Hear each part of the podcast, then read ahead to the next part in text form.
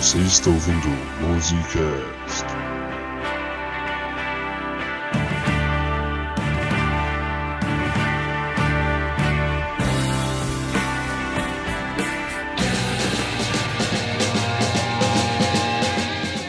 Bom dia. Boa tarde.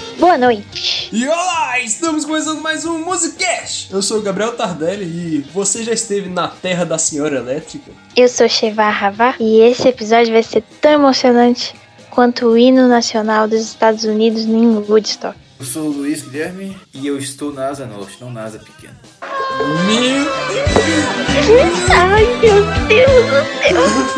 Deus, só brasileiro vai entender essa daí, né? Pois é, O nosso público da França não vai entender. É, coitados dele. Eu sei que ele é desse quadrado chamado Brasília, Asa Norte é um dos bairros daqui.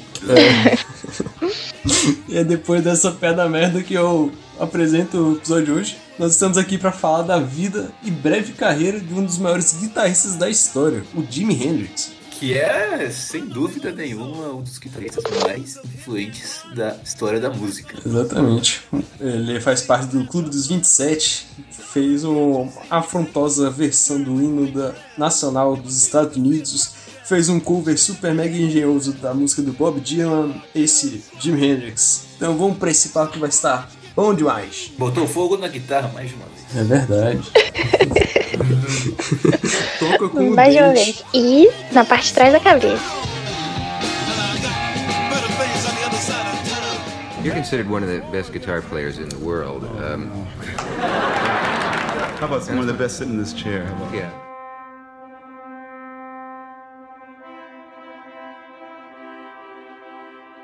Tudo começou no dia 31 de março de 1942, ainda antes do nascimento do Jimmy. Essa data é o dia do casamento dos pais dele, a Lucille e o James Allen Hendrix. E apenas três dias depois do casamento, o Al, que era como chama- era chamado o pai dele, foi convocado para lutar na Segunda Guerra Mundial.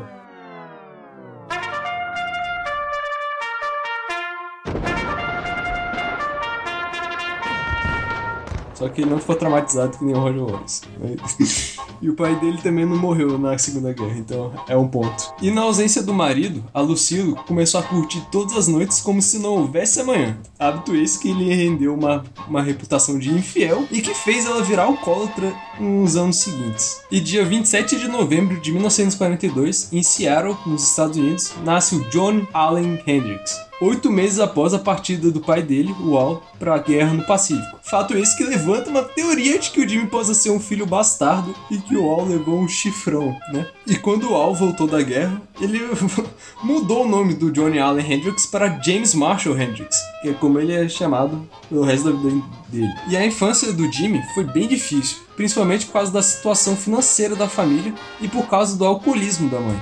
A mãe dele era bem distante dele e dos quatro irmãos. Às vezes ela saía de casa e voltava dias depois. Ficava enchendo a cara por noites adentro. E essas coisas faziam que, com que o pai dele ficasse super puto e o que desencadeava brigas constantes entre o casal. Brigas essas que em alguns anos levou o divórcio dos dois. E foi o Al que ficou com a custódia dos cinco filhos e a mãe, a Lucille, foi morar com a, avó do Hendrix. E por causa da condição financeira complicada, três dos cinco filhos, os três filhos mais novos, foram para adoção.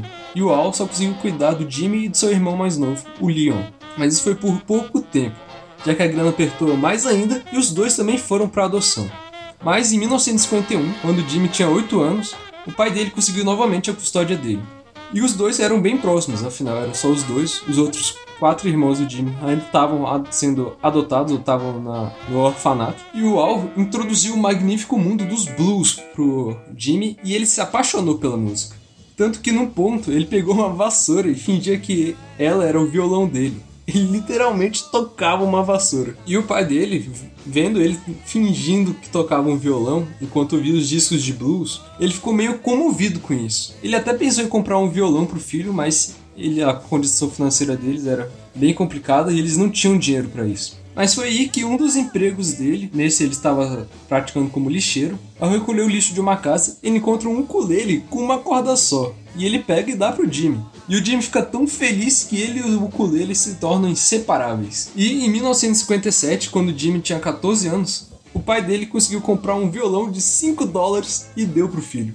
Esse foi a primeira vez que ele tinha um instrumento com todas as cordas. E por não terem dinheiro para comprar um diapasão, que era como se afinava na época, que o diapasão ele emite um som no Lá 440 Hz. O Jimmy ia nas lojas de instrumentos, pegava um violão, uma guitarra, tocava todas as cordas, memorizava as, as, o som das cordas e voltava para casa e afinava o violão dele. Há relatos esses que dão uma suspeita de que ele tinha um ouvido absoluto. Em 1958, aos 15 anos, o Jimmy entra na sua primeira banda, os Velvetons. E por serem muito jovens, eles não tocavam nas noites. Mas eles arranjavam alguns gigs lá e cá e tocavam. E isso já foi o suficiente para eles conseguirem alguns fãs e o dinheiro suficiente para o Jimmy comprar sua primeira guitarra, que custou a bagatela de 89 dólares. E mesmo sendo canhoto, ele comprou uma guitarra de destro, já que as guitarras de canto são mais caras, né? Então ele simplesmente invertia a ordem das cordas e tocava a guitarra ao contrário, o que dava uma sonoridade bem diferente por causa dos captadores ao contrário,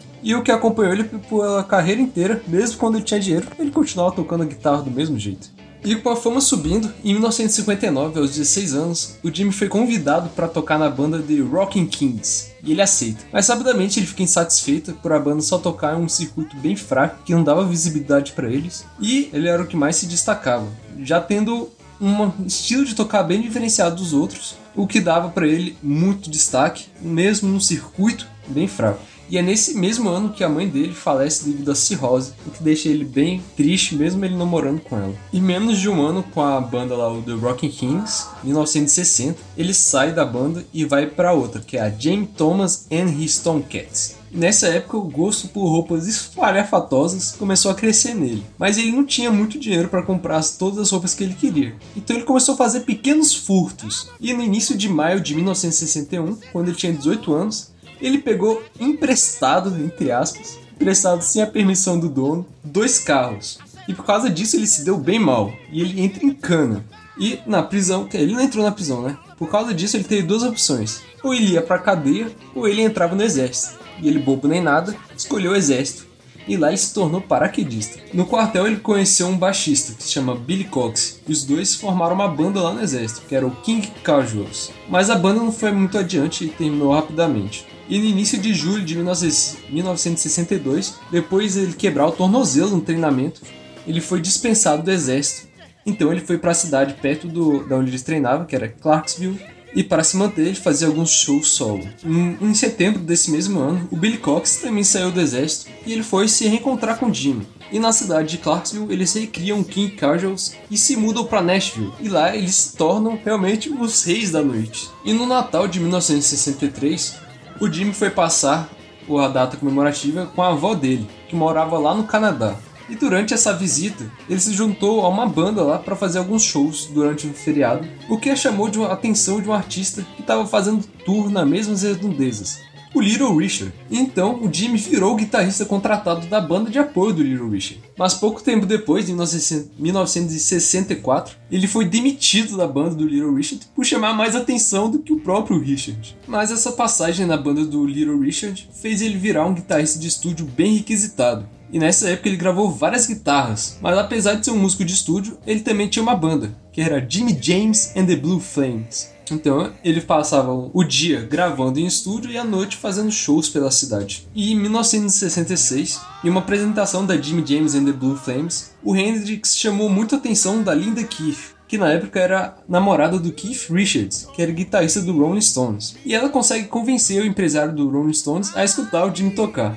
E no final da apresentação, o Hendrix destruiu a guitarra, que era do Keith, inclusive, que deixa todo mundo assustado, inclusive o empresário Rolling Stones, e por causa disso ele decide não contratar o Hendrix. Mas a Linda, persistente e confiante que o Hendrix seria um gênio musical, consegue chamar mais alguns empresários para assistir outro show do Jimmy. E o Chess Chandler, que na época era o baixista do The Animals, que estava saindo da banda para virar empresário, se apaixonou no som do Hendrix e virou empresário dele. Assim, o Chandler leva o Hendrix para Inglaterra e lá eles criam uma audição para escolher os músicos para a nova banda do Jimmy. O plano era criar um power trio, que era o que fazia sucesso na época, que era o ia ser o Jimi Hendrix no vocal e na guitarra, alguém no baixo e outro na bateria. Então, os escolhidos foram Noel Redding, que na época era um, era um guitarrista, mas ele aceitou virar o baixista para tocar junto com o Hendrix.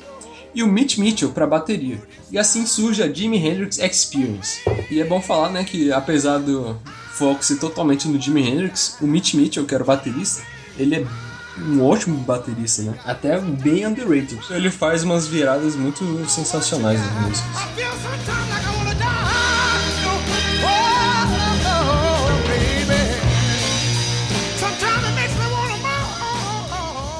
You're considered one of the best guitar players in the world. Um, How about one of the best sitting in this chair? How about yeah.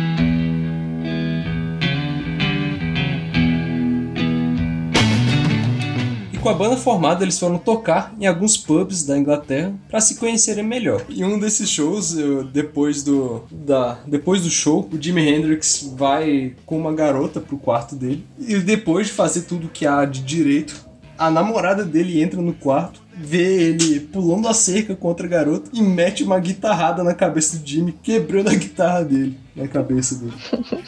E com esses shows em pubs na Inglaterra, a banda estava fazendo bastante sucesso e as performances do Jimmy chamavam muita atenção. E cada vez o Jimi Hendrix Experience estava impossível de ignorar na Europa, né? Que nos Estados Unidos é mais ou menos. ainda?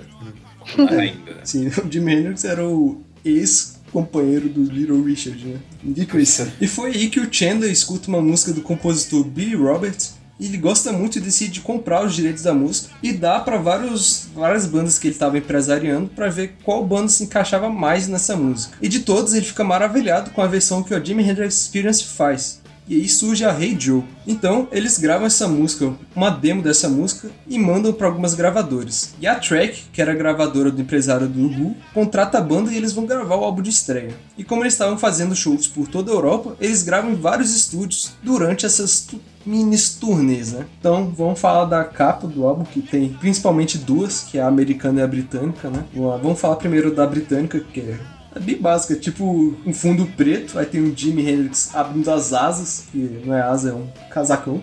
E embaixo dele tem o Mitch Mitchell no Ready, e em cima tem o nome do álbum nos dois lados, que é Are You Experiencing? Né? Não tem mais nada pra falar. Ou tem? Não, eu, eu- Não. eu acho que a mais famosa é a americana, né? É, amarelona, psicodélica. Amarelona. A americana né, tem um fundo amarelo, aí em cima The Jimi Hendrix Experience em roxo, embaixo Are You Experienced numa uma fonte bem doidona e no meio tem uma bola com os três numa roupas bem espalhafatosas e num filtro que ressalta os roxos e o amarelo da, da foto. Isso. Nessa foto, o Jimmy tá parecendo muito o Garibaldo da Vila Sésamo. O Garibaldo com a máscara pra baixo, né? E, eles, e, a- e atrás deles tem essas, tem essa- essas flores. É, parecem sakuras. Se você olha na Wikipédia, por exemplo, a, a- a parte da Wikipédia desse, do álbum, é essa capa que eles mostram, tipo, no, no começo aqui. Porque de fato é a capa mais icônica. Então, tanto que se você for comprar o disco, provavelmente, quase certo, você vai comprar com essa capa aqui. Mas é o que eu tava vendo que ajudou a popularizar muito a versão americana também, que a composição das músicas é um pouquinho diferente. É que quando lançaram no Reino Unido, eles já eram famosos assim nos circuitos locais e tudo mais. Só que nos Estados Unidos eles não tinham esse background. Então, quando a gravadora foi fazer esse lançamento, eles pegaram mais singles, né, Pra ficar uma versão mais vitaminada, digamos assim, mais fácil, mais rentável. E aí colocaram umas músicas que tinham vendido mais como single na Inglaterra nessa versão nova da capa amarela. E o próprio Jimmy pediu assim: ó, já que vai ter outra capa, coloca uma coisa mais psicodélica assim. E eu tava vendo que esse tanto de amarelo, essas cores vibrantes, o pessoal dos Estados Unidos que cuidou da diagramação, editoração, até reclamou, porque era muito mais caro de você imprimir com essas cores, né? Na época isso fazia diferença. Uhum. Tava colorido demais.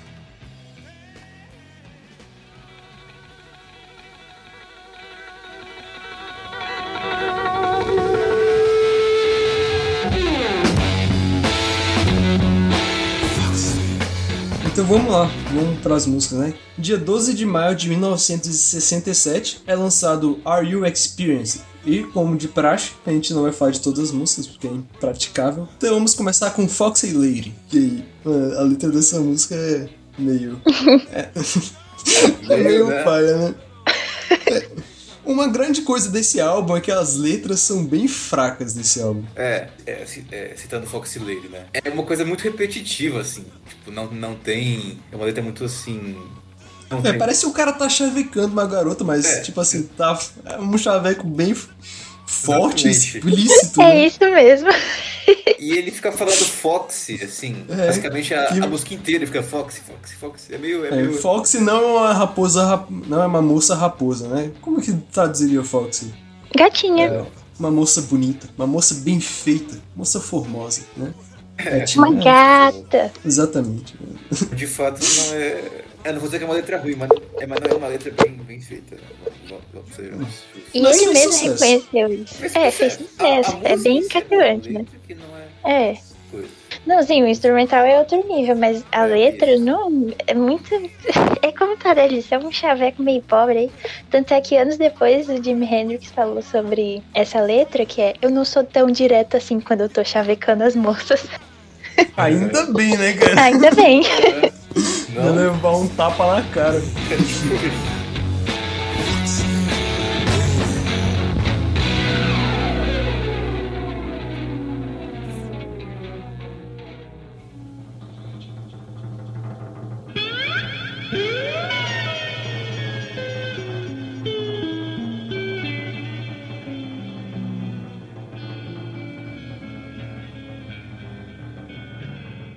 This Be Love.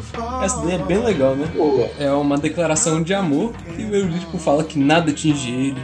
As pessoas falam que ele é sonho acordado e isso é coisa de preguiçoso. As pessoas ciem dele e ele fala, deixa rir, desde que seja eu e você, desde que os outros ciem. É uma baladinha bem fofa, bem suave. Eu acho que é uma das letras mais fofinhas dele. Uhum. É, bem, é bem diferente daquelas que viria a ter depois, né? Tipo, isso aqui é uma coisa. É, uma- é realmente uma, é, é- é uma balada mesmo, assim, bem mais suave, bem mais. É bem diferente da anterior que a gente comentou, né? É, exato.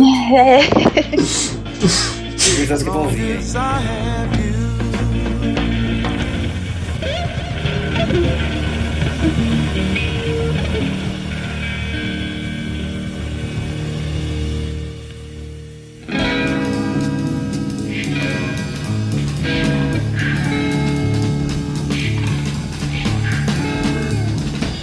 Third Stone from the Sun. Ele deu uma coisa legal de falar que é em- nos três álbuns que ele lançou, em cada um dos álbuns tem uma música que é bem rock progressivo, e essa é a desse álbum, né? É verdade. E mais uma vez o tema do espaço. Aí o rock Uhum. espacial que a gente já viu com Pink Floyd, com a É, era que essa do terceira rocha do Sol é a Terra, né? Exatamente. E o- Sim. A história toda é narrada do ponto de vista de um alien que tá visitando o planeta Terra e como que, que ele acha que os humanos são seres em surfistal. É bem legal. Uhum. E o- essa música, o título, né, influenciou uma série que se chama Third Stone from the Sun. Ah, uau! Que massa. Uhum. Também não. Eu não sei se tem a ver com a música, vamos ver. tudo. Eu sei que ela é do mesmo criador do Dead Seventh Show. Ah, Que legal. Cadê a sinopse? É, quatro alienígenas vêm pra Terra pra conhecer a cultura dos seres humanos. Que divertido. Que baita sinal. É, porque é a, é a sinopse do, da música do Jimi Hendrix também, cara. É, deve ser inspirado, não é possível. É. Se é. O- no, no Dead Seventh Show tem um monte de episódio que o, o título do episódio são músicas do rock and roll. É, e se é o mesmo cara que fez as duas séries, deve ter a ver, sim. Que divertido. Uhum. Isso é legal.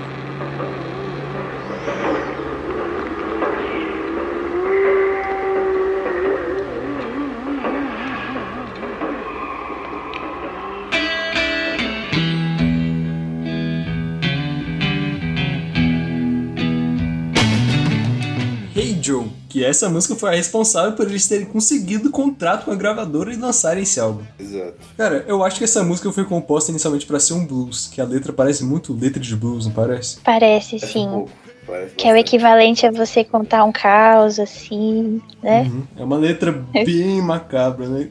Uhum. É, ele fica como se, como, se ele tivesse perguntado. Como se ele tivesse. É, é um diálogo, né? É, Os dois falando caras. com o Joe, né? Com, com- com É. um cara chamado O Joe. cara, o cara começa aí, ei Joe, pra onde você vai com essa arma, cara? E ele diz, ah, eu vou atirar na, na minha véia, porque eu vi ela pegando. ela tendo caso com outro homem.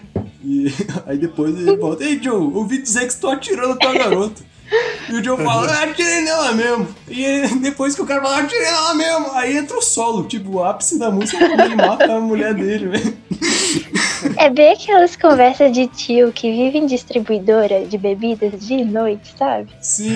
Bem essa galera. Aí, de- aí depois no final, ei Joe, pra onde você vai agora? E o Joe fala, ah, eu vou pro México ser feliz lá, onde ninguém vai me achar, onde nenhum carrasco vai colocar corda no meu pescoço. E essa é a música. E tenho dito. e tenho dito. Tenho dito, como diria o cara do Mandalorian. Eu acho esse um dos melhores solos do Jimi Hendrix. E, tipo assim, é um clímax, e o clímax mesmo. Ela honra o clímax da música, apesar da letra ser uma bela bosta.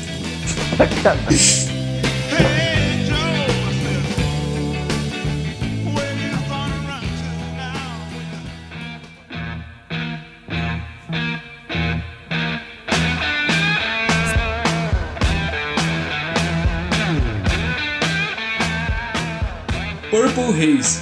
Você sabe o que é Purple Haze? Não. É tipo a tradução, né? Seria tipo névoa roxa ou algo do tipo. Isso não é isso. Purple Haze é um tipo de maconha. Ali. Ah, isso eu não sabia. Que é, é, é uma maconha que ela é roxa. Por isso que é Purple Haze. Explica muita coisa. É, a música fala da experiência de um cara chapado, né? É. É, no primeiro verso. Ultimamente as coisas não parecem as mesmas. Estou agindo engraçado, mas não sei porquê. Me dê licença aí que eu vou beijar o céu, cara. É bem viajado. Eu acho que retrata a experiência de um cara drogado. Que acabou de usar a Maria Joana. hein? É, a Faria letra- muito sentido. É, finalmente a história do cara chapado faz sentido. E eu acho que essa daí é a, o instrumental mais famoso desse álbum, não é? Ah, acho que sim. A, a, a introdução, né? O começo da música é muito assim. icônico. Começa só muito- com duas notas, que é ali, pam, pam, pam, pam. Aí entra o riff maneirão Aí já começa Purple Haze.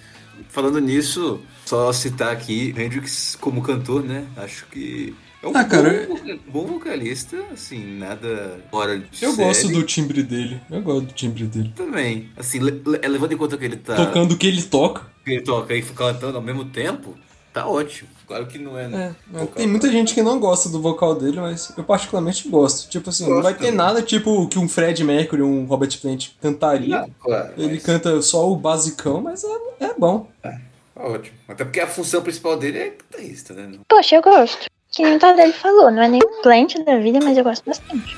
Eu acho que muito suave.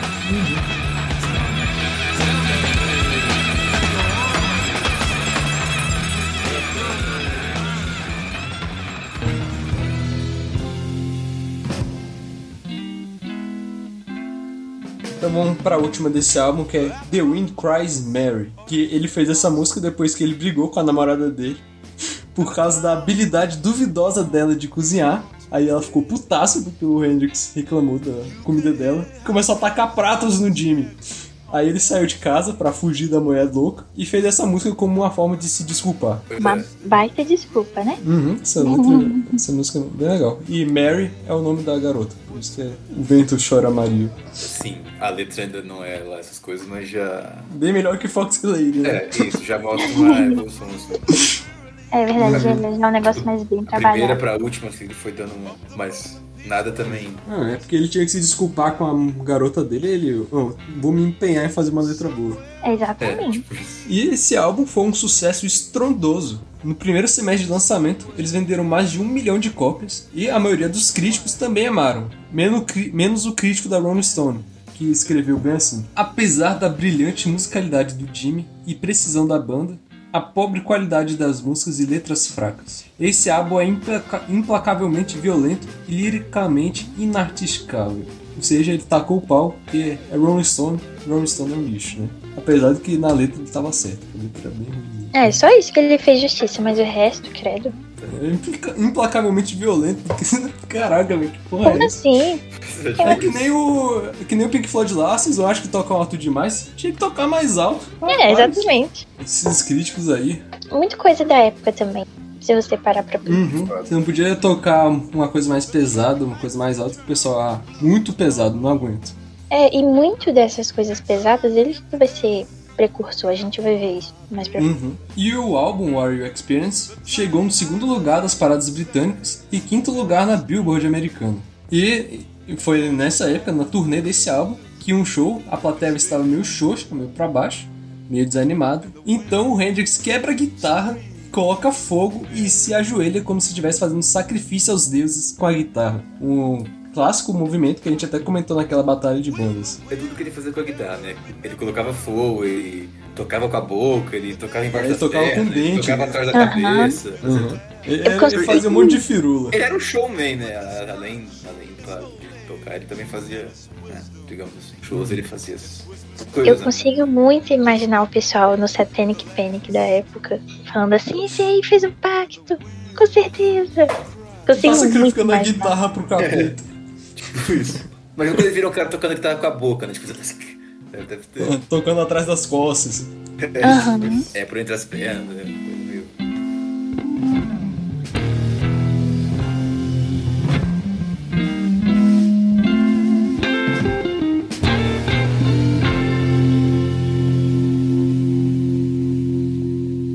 considered one of the best guitar players in the world. Um,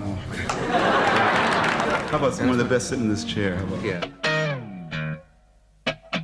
E depois, né, do lançamento de Are You Experienced e com o sucesso que fez, né, banda, a banda, né, o Jimmy, o Mitch Mitchell e o Redding, Redding eles foram pro estúdio, né, gravar o álbum seguinte, que, se, que seria, que, que viria a ser o Axis Oldest Love, que foi lançado dia 1 de dezembro de, de 1967 na Inglaterra e cerca de um mês depois, em janeiro de 68, nos Estados Unidos. É um, di é um disco que, na minha opinião, ele é uma evolução em relação ao primeiro, principalmente em relação às letras. Já mostra letras mais Com certeza. feitas. Foi a Mas bem maior evolução desse e- álbum foi as letras. Foi. Mais bem elaboradas e bem escritas, né? Também tem uma, uma coisa que é tem uma maior presença da psicodelia nesse álbum. Não é um álbum de rock psicodélico puro, né? Não é só rock psicodélico, mas também é, né? Uhum. Ele já tem uma psicodelia maior do que o álbum anterior. Até na capa, né? É, a capa que é uma. Que é, que é ele, tipo. É, É, o- é o na frente na, aí. na cultura Idu, essa capa, não é? do- é. Aí tem como se fosse aqueles. Aqueles deuses, né? Da indiano, indiano da, enfim, da. Da Índia, indianos da da Eles Índia. mesmos. E tem umas cobras assim em cima, é uma coisa bem. Bem mais assim. psicodélica, digamos. É. Mas, Aí Tem um sol, né? E no sol tá escrito o nome da banda e o nome do álbum. É, tem super a ver com o espiritualismo New Age da época. Aham.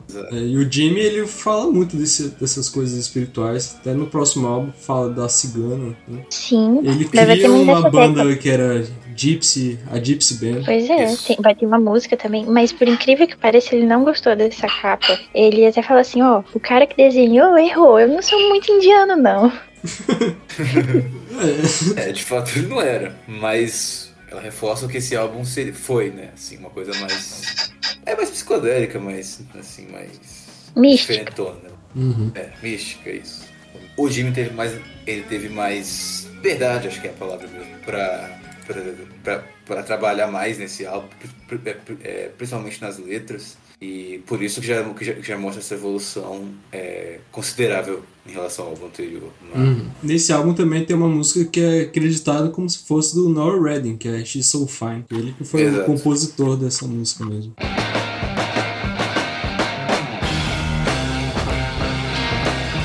A primeira música que a gente vai falar do álbum é Spanish Castle Magic. Que é uma música, assim, bem boa. Eu, eu acho, eu acho a música muito boa, assim. Uhum. Longe de ser a melhor música do álbum, mas é, ela já mostra. É bem psicodélica, né? O instrumental dessa É, música. ela já mostra uma, essa coisa da, psicodelia, é uma, é uma letra bem mais bem feita. É, ela, ela começa falando né, de, de algo que está muito longe e que, e que vai demorar para alcançar, enfim. E aí depois ele vai falando da. É, é das coisas que ele faz pra tentar alcançar isso que está longe, enfim. É muito psicodélica, assim, é, tem uma. Tem uma o, o instrumental dela é uma coisa bem. É, evoca uma coisa bem mística, assim, né? Mas é uma música muito boa, assim. Sim. Nada extraordinário, mas muito boa. Sim, tem uma coisa de bem mágica nela. Eu gosto bastante. Uhum. Tá até no nome, né? Spanish Castle Magic. Sim, mas eu, eu falo, certo. tipo, na parte musical mesmo, não só na descrição do lugar. Eu tava vendo que um dos críticos do All Music chamou que, que essa música seria o proto-heavy metal, assim como Foxy Lady, porque ele disse que naquela época, quando tanto Foxy Lady quanto Ennis Castle Magic, Magic foram lançados, você não tinha disso, nem no mainstream, nem trabalhado em cenas específicas. Então, serviu muito pra dar uma noção pro pessoal que depois vai dar continuidade no heavy metal. Realmente a Fox Lady tem bem um proto heavy metal, mas eu acho que essa daí nem tanto. né? Essa menos. É, essa menos.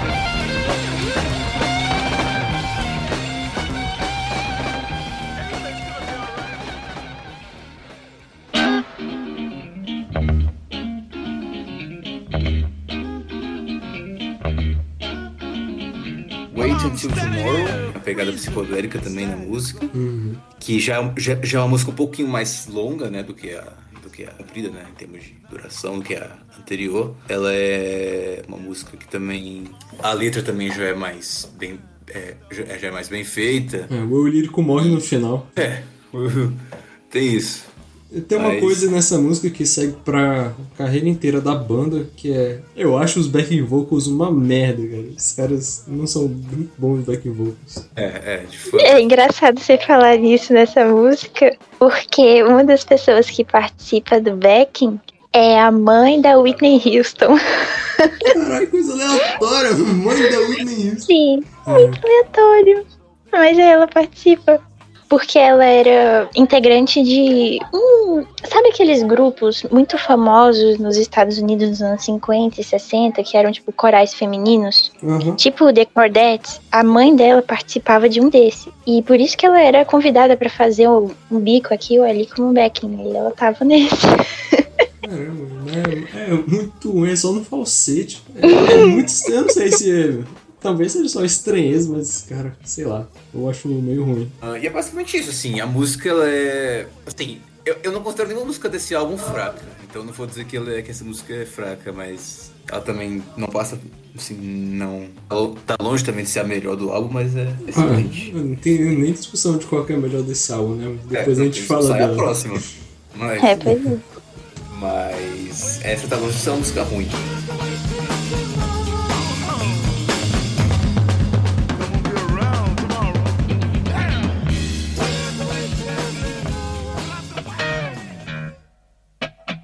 E agora, né, falando justamente dela, a Little Wing. É justamente o Heaven do Jimi Hendrix, esse daí. É, exato. É a melhor música do, do Jimmy, É é, a melhor música do álbum. Ah, é uma música que ela, ela também mostra essa pegada psicodélica, mas ela também. Mas ela.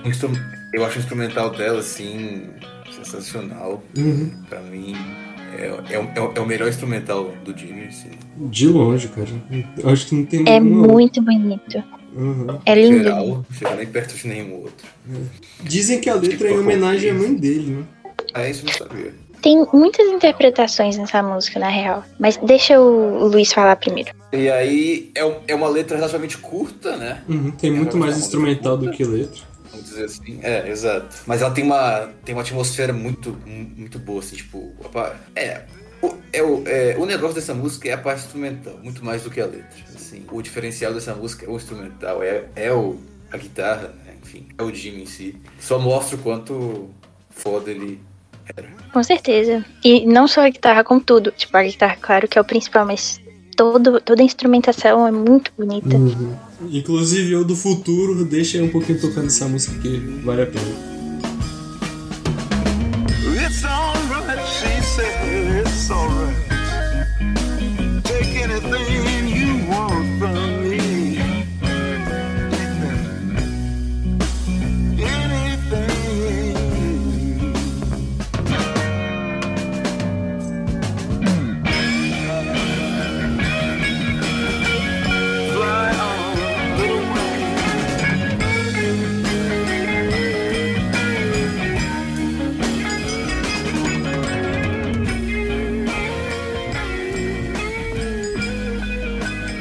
Eu tava vendo de como que é possível interpretar essa letra de formas diferentes. Numa entrevista, o Jimmy falou que quando ele tava tentando escrever a letra, ele pensou em diversas coisas associadas à figura feminina, né? Acabou saindo uma descrição de uma espécie de anjo da guarda, se você for parar pra ver como ele descreve, né? Que é algo que aparece em outras músicas dele também, que nem uma que se chama Angel. É muito bonita, escutem depois também. Outra coisa que ele falou que influenciou muito ele foi a participação deles no Festival Pop de Monterey, que foi um pouco antes da produção desse segundo álbum. Inclusive é bem legal que eles conseguiram chegar no line-up por indicação do Paul McCartney. Imagina o Paul McCartney indicando a sua banda pra você ir pra um festival, que fenomenal, né? É, teve um show, né, que foi logo depois que eles lançaram Sgt. Sgt. Peppers, que ele fez alguns covers do Sgt. Pepper, tipo assim, dois dias depois que lançou. E o Eric Clapton e o Paul McCartney estavam nesse show escutando. Nossa, que incrível. Muito foda. Uhum. E aí ele falou que, que impactou tanto, não só como na carreira, como ele como pessoa, que ele tentou é, centralizar todas aquelas experiências como se fosse na forma de uma garota, sabe? Toda aquela sensação, toda aquela vibe do festival em forma de uma pessoa. Esse festival de Monterrey talvez seja o segundo show mais importante da carreira deles, só depois do Woodstock. Do Woodstock, É. com certeza. O- Com certeza. O Monterrey foi, é onde tem aquela. É onde também ele coloca fogo na guitarra, que tem aquela. Tem até vídeo né, icônico dele Uhum. É. fósforo É, jogando. o vídeo mais É famoso dele colocando fogo é no Monterrey. Foi um negócio assim épico. Enfim, é, é isso, assim, essa música é obra-prima, assim. E é isso. É uma música que quando você escuta, você tem que estar assim, vamos, pra, pronto pra apreciar. É digno.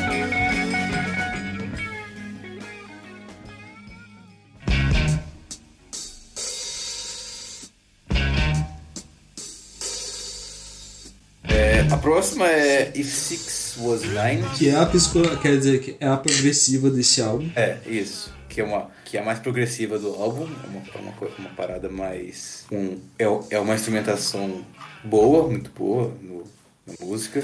E. Essa daí eu achei que ela tem uma, um aspecto mais político, né? Na letra. É, é. Mas eu- ainda tenho. Eu, eu nem eu assim tenho certeza, assim, tipo. Sobre, o que, é, sobre exatamente o que a letra fala, né? Tipo, é uma letra também não é muito longa, não, não é uma letra curta também, de fato. É, é na verdade, assim, não é uma música longa. A letra, pelo menos, não é longa. Mas é. Mas também ela não. Eu, eu, eu não tenho uma certeza assim absoluta do que ela é, é exatamente do que ele quis falar aqui, mas. Mas, assim, é, é uma música que. que também evoca quali, Claro que não tanto como Little Wing, mas também que, que evoca a qualidade instrumental, né? Porque. Afinal, é um progressivo, né? Precisa de um instrumental bom.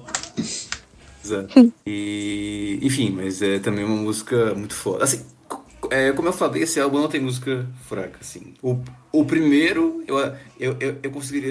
Eu, eu conseguiria citar uma ou duas músicas que são assim, mais fracas, mas esse eu já não consigo. Cara, eu acho You Got Me Floating bem ruim nesse álbum. É, é, é, é a piorzinha, mas eu, eu, eu ainda não considero fraca. Ah, eu É, considero... eu acho ela mediana, mas não chega É, a ser mediana. Cara, aquele refrão com o back vocal lá, You Got Me Floating... Eu acho que, cara, consigo... consigo- É meio irritante, é meio irritante. É meio breguinha. É,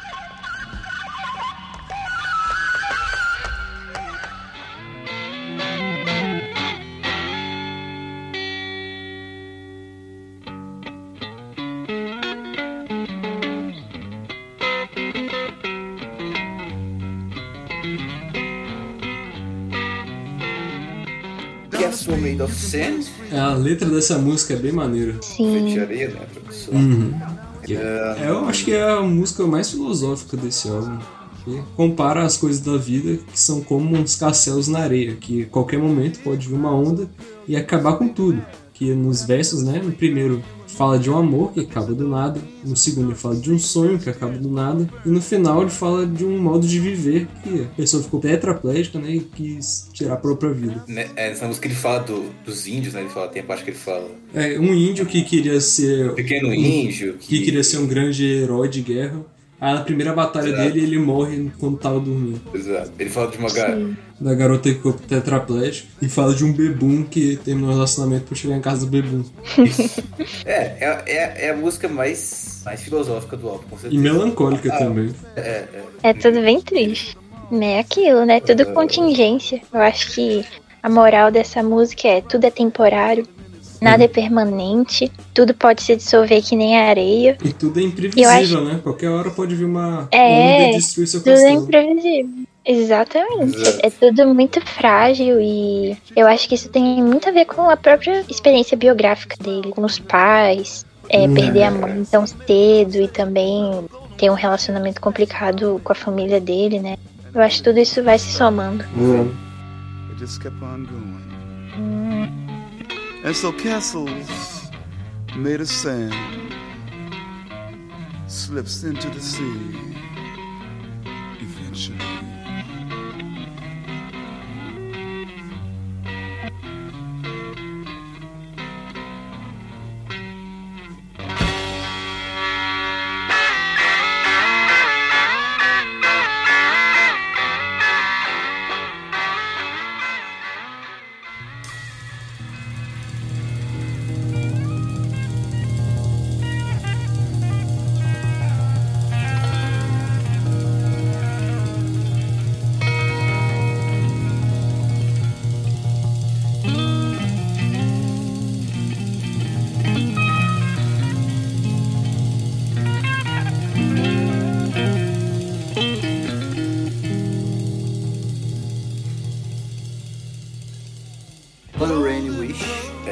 Música que tem uma, é, é uma, pegada filosófica, vamos dizer assim, mas que não é tanto quanto, quanto a última. Mas que também tem uma letra, assim, eu, eu, eu acho a letra dessa música muito boa. Uhum. É uma música que fala sobre amor, né? Isso. Eu acho que essa né? música faz referência a uma namorada que ele tinha que, tipo assim, ele namorava ela, mas ela não namorava ele. Que ele era todo apaixonado por ela, mas ela era de todo mundo. Entendi. Ah, saquei.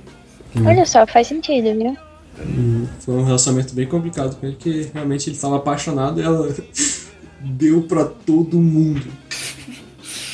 Cara, é, que, é a questão de quando tu tá namorando uma pessoa, só que, ela, só, só que ela não sabe. É Só- como só- viver de amor no século da putaria. Nossa, que bela música de torneamento. Parabéns, Jimmy. Ele construiu um jardim inteiro. Muito bom. Golden Rule. Aí quando fala do Lilac Too. Muito bem, parabéns. Parabéns. Fez um bom uso do chifre, parabéns.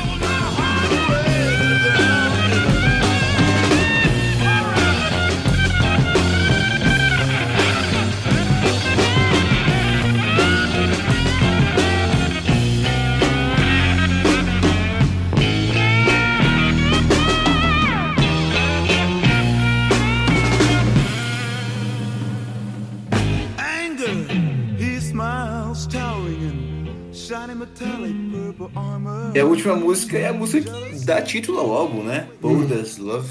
É, a letra dessa música é uma doideira, eu não entendi muito bem não, cara. É, de novo, é uma letra que você não consegue entender muito o que, que, que ele quer dizer, né? É, as cores são, na verdade, personagens aí. É, é. O azul é a vida dando água. É. Ah, o, o vermelho é, é, é tão confiante. É, durante a música ele, ele meio que personifica a cor, a- a- as cores, né? Tipo, azul, vermelho, algumas cores. É meio difícil de entender qual é a mensagem que ele quis passar, né? Tipo, se de fato tinha uma mensagem, É. você era tá A gente, vai ter que, per- a gente vai ter que fazer que nem na música, a gente vai ter que perguntar pro Axis, né? Porque senão isso é difícil demais de Ele sabe tudo. É, o Axis sabe tudo.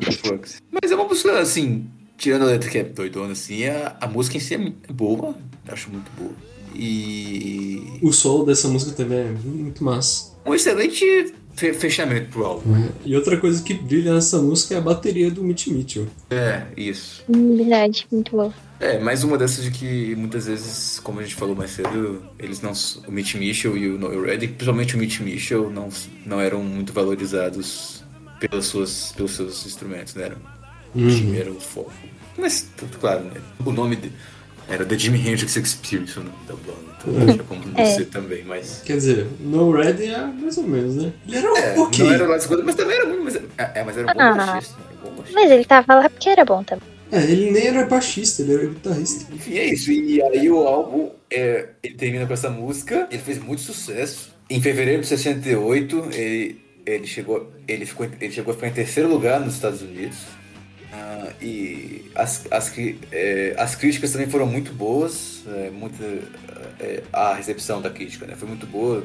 É, é, é, muitas pessoas elogiaram algo- as misturas né, de uma parada, um- umas músicas com que eram, tinha uma pegada mais de hard rock, umas com uma coisa mais da psicodelia, outras com progressivo, até a pegada um pouco mais de blues, né? E foi, foi o, o, o álbum foi bem elogiado por conta dessa, porque ele soube dessa mistura de álbum, de, de, de gênero, desculpa.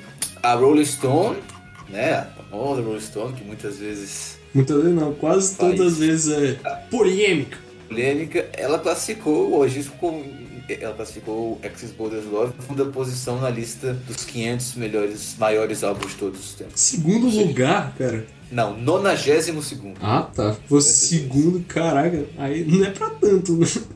Não, não, 92, 92 segundo.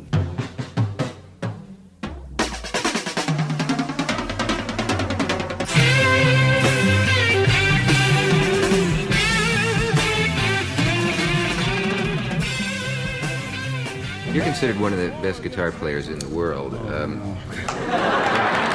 How about one of the best sitting in this chair? Yeah.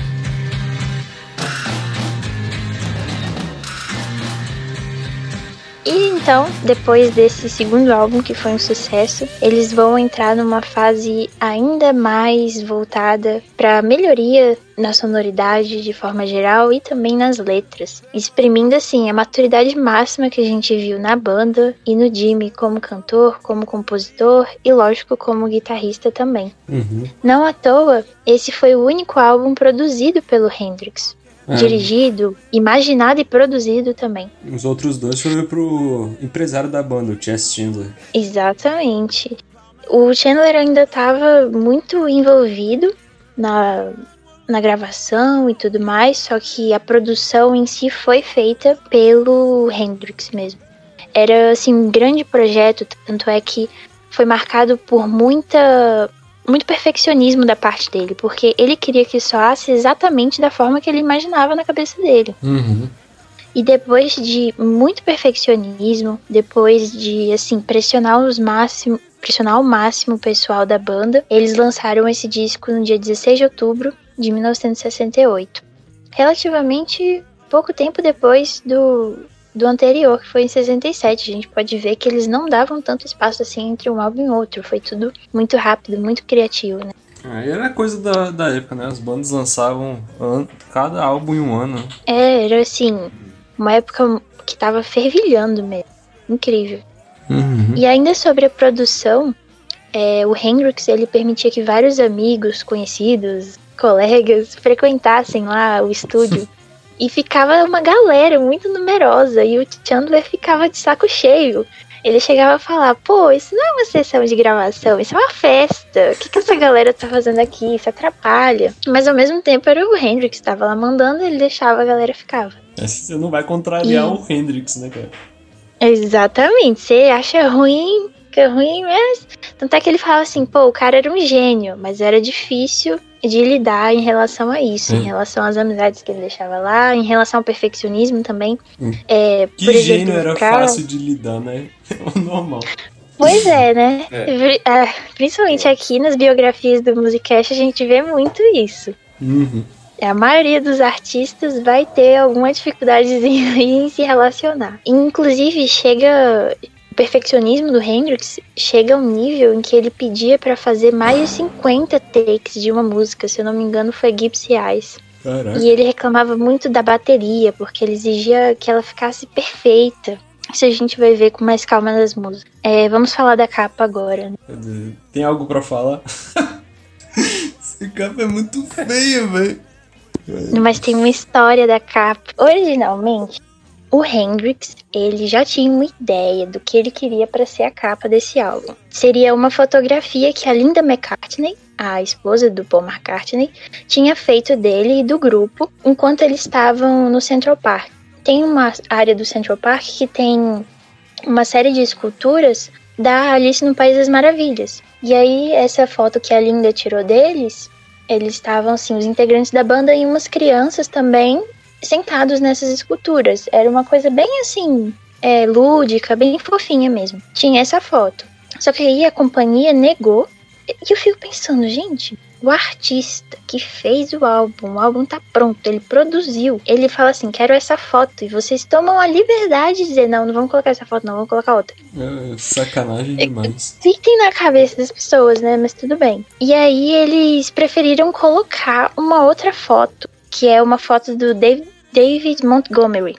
Ele tinha fotografado 19 moças peladas num fundo preto. E aí mandaram assim, ó, vai ser isso, tá? E o Hendrix ficou assim, Que porra Surpreso. é essa? Eles tiraram essa inspiração do nome. É, Electric Lady era uma forma do Hendrix denominar as groups dele. Então, a terra das Electric Ladies seria mais ou menos algo como isso aí, né? É. Só que é muito feia. Tipo, a foto, a forma que eles capturaram as, as mulheres são mulheres bonitas. Tem, tipo, mulher de todo jeito. Mas não fica uma coisa nem bonita, nem, nem erótica. Fica, fica uma coisa estranha mesmo. Tem uma aqui no início que parece que tá possuída, tá com um olhar. Meu Deus. e, e, assim, ficou tão mal executada essa ideia, essa ideia que eles levaram a cabo porque pensaram assim, pô, Verão do Amor, o Hendrix tem toda essa coisa de flertar com o movimento hippie, é, os anos 60. Vamos colocar isso. Mas aí pensaram assim, ah, ele vai gostar dessa ideia. Mas não, o que ele disse é: Ah, eu aceitei, mas eu só acho triste como o fotógrafo fez as garotas parecerem feias. Algumas delas são muito bonitas, mas o fotógrafo distorceu a fotografia com uma lente de olho de peixe ou algo assim. Isso é uma maldade. Isso fez elas- ficarem feias, mas não é minha culpa. E assim, eu, eu, eu concordo com ele, ficou muito esquisito. E em alguns países foi, foi banida essa tiragem inicial e colocaram só. por que será? é, só um, um embrulho marrom, sabe? Meio que- Ah. Mas aí, como teve todo esse BO, decidiram colocar uma foto que foi tirada durante uma performance dele no Teatro Saville e modificaram lá, colocaram em vermelho e amarelo e é essa capa que a gente tem hoje. É uma foto com É um filtro. feia pra Dedéu. É, um, um filtro amarelado e avermelhado, muito feia. E ainda sobre capa, tipo assim, é feia pra caramba e a gente sabe disso. E, é... e aí, quando teve o relançamento do disco na versão é, mais completa e especial de aniversário de 50 anos, eles pegaram aquela foto original das em a banda nas estátuas da Alice no País das Maravilhas e colocaram. Finalmente, né? Antes tarde do que nunca, porque era a foto que inicialmente o Jimmy queria.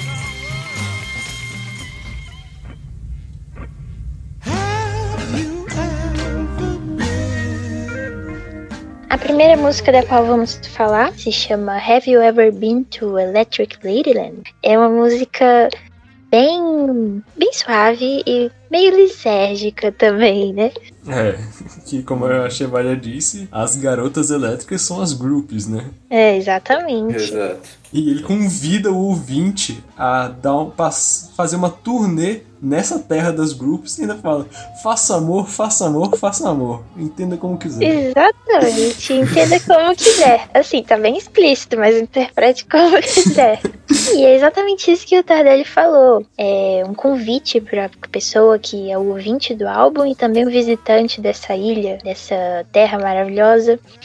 E o que eu acho muito legal é que tá bem no comecinho, né? É a segunda música desse álbum, mas é a primeira letra que a gente tem do álbum pra analisar, a primeira instrumental, se não me falha a memória Uhum. dá pra você comparar esse chamamento, esse convite ao ouvinte com um tipo de estratégia que era muito comum na poesia épica. A poesia épica, como por exemplo a Ilíada, a Odisseia de Homero, já no comecinho delas tinha uma etapa que se chama a, evoca a invocação das musas, né?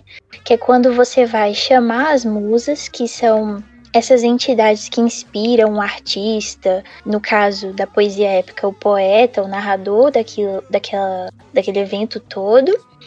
E a partir disso é que a jornada começa. Então, da mesma forma que o, o Homero ia chamar suas musas, o Hendrix está fazendo a mesma coisa aqui no comecinho do álbum. Eu acho muito legal você fazer esse paralelo. Uhum.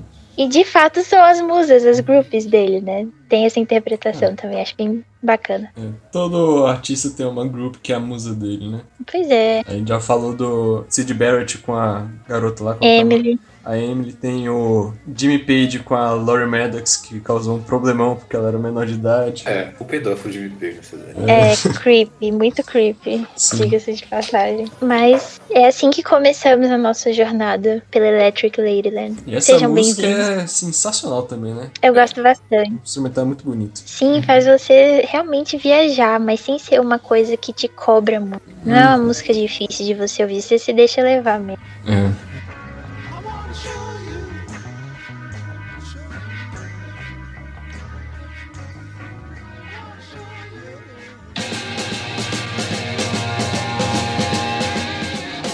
Então agora nós vamos para outra música chamada Crosstown Traffic. Cara, essa É uma música música- é a minha segunda favorita desse álbum. Eu acho ela muito sensacional. Ela é genial. E ela é totalmente metafórica, né? Sim, ela, ela é genial. Por quê? Porque mostra todo o potencial criativo do Jimi Hendrix. Ele era uma pessoa que não tava. que não era de se ater somente àquela parcela erudita, preciosista da música. Ele tinha um domínio inegável, o cara era uma lenda. Mas ainda assim ele não deixava as convenções musicais pararem ele. E essa música é um ótimo exemplo. Porque um, um grande amigo do Jimmy fala que durante essas gravações dessa música, durante as gravações dessa música, ele falou assim: Você tem um pente aí com você? Ele falou: Não, não tem um pente. Por quê? Não, porque eu tô tentando mudar aqui pra, pra atingir um som novo quando eu vou, vou fazer o solo, coisa e tal. Resultado: ele pegou um pente e colocou papel celofane. E aí, quando assopra, o, o papel celofane em cima do pente faz tipo um kazoo, sabe? Aquele instrumento de criança que se assopra e faz um barulho bem estridente. Uhum. E aí ele usou isso, tipo, um negócio super. Nessa Super música ele usou isso daí. Uhum, Que super feito na hora. No parte do solo. Sabe quando dá pra ouvir umas coisas meio que cortando assim?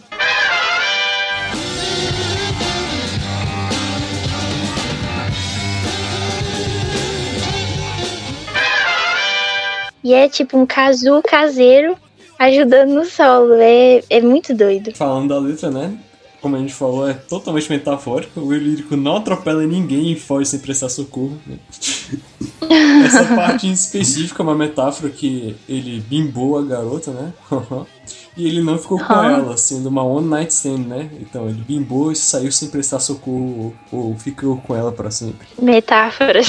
Metáforas sofisticadas. Olha aí como a composição dele tá evoluindo, pessoal. Esse aí foi o resultado do chaveco de Foxy Lady. Exatamente. Mas muito bom, muito criativa essa música. E, sei lá, gosto bastante. É uma das minhas favoritas desse álbum também. Essa é uma música que eu gosto do backing vocal. Eu acho o backing vocal maneiro. Ah, tá aprovado o back então, né? Muito bom. Essa daí tá. Essa aí pode.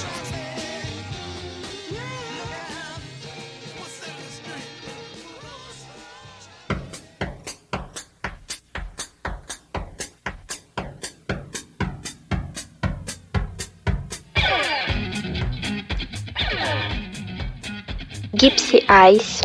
Gypsy Eyes é uma música. Como definir? É uma declaração de amor, né? Pra essa cigana de olhar É. hipnótico. Sim, essa temática do cigano, da ciganinha, começa a aparecer muito e de forma bem frequente aqui na obra do Hendrix. Tanto é que no futuro a gente vai ter a Band of Gypsies. E foi nessa, nessa música que, pra bateria chegar à perfeição, o Hendrix pediu mais de 50 takes. Então você imagina só, né? É, e, a, Meu Deus. e a bateria Coitado. dessa música é um, espetáculo à parte. Né? Tá vendo? Os 50 takes valeram a pena, então. Valeram. Ele tava certo. Mas é muito boa mesmo. E faz sentido a bateria ser tão positivamente destacada nessa música. Porque quando você vai ouvir música cigana, eles prezam muito pela percussão, né? Principalmente para dar o ritmo da dança. Então, o Hendrix deve ter pensado nisso. quando ele tava compondo e tal. Mas é uma canção de amor e é muito bonita.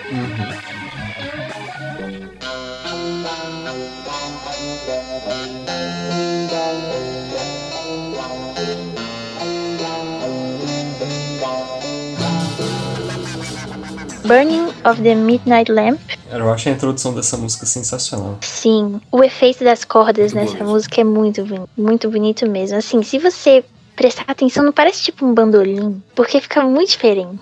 É, parece uma, sei lá.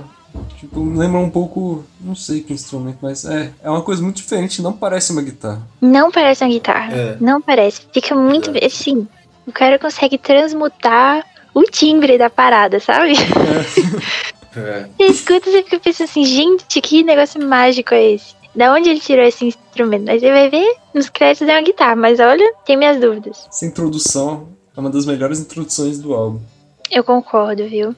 É uma coisa que você bate o ouvido e te cativa pro resto da música. Sim, que é uma coisa totalmente diferente, é muito cativante. Uhum.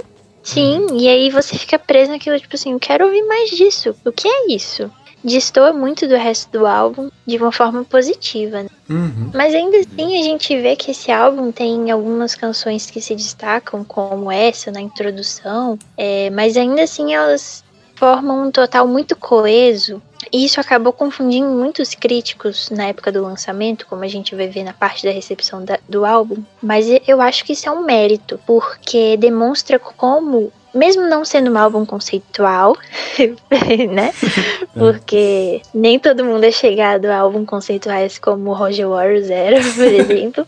Mesmo não sendo um álbum conceitual, é um álbum que tem uma identidade sonora, que dá pra você ver que realmente foi algo muito pensado, muito imaginado. Uhum. Tanto que um dos críticos falou uma coisa sobre isso que eu achei tão interessante, que é, nesse álbum a gente pode ter um vislumbre de como a cabeça musical do Jimi Hendrix pensa. E eu acho isso tão legal da gente imaginar, né? Que, que você tem nas mãos um álbum que é, tipo, algo tão próximo quanto como aquela cabeça daquela pessoa funciona.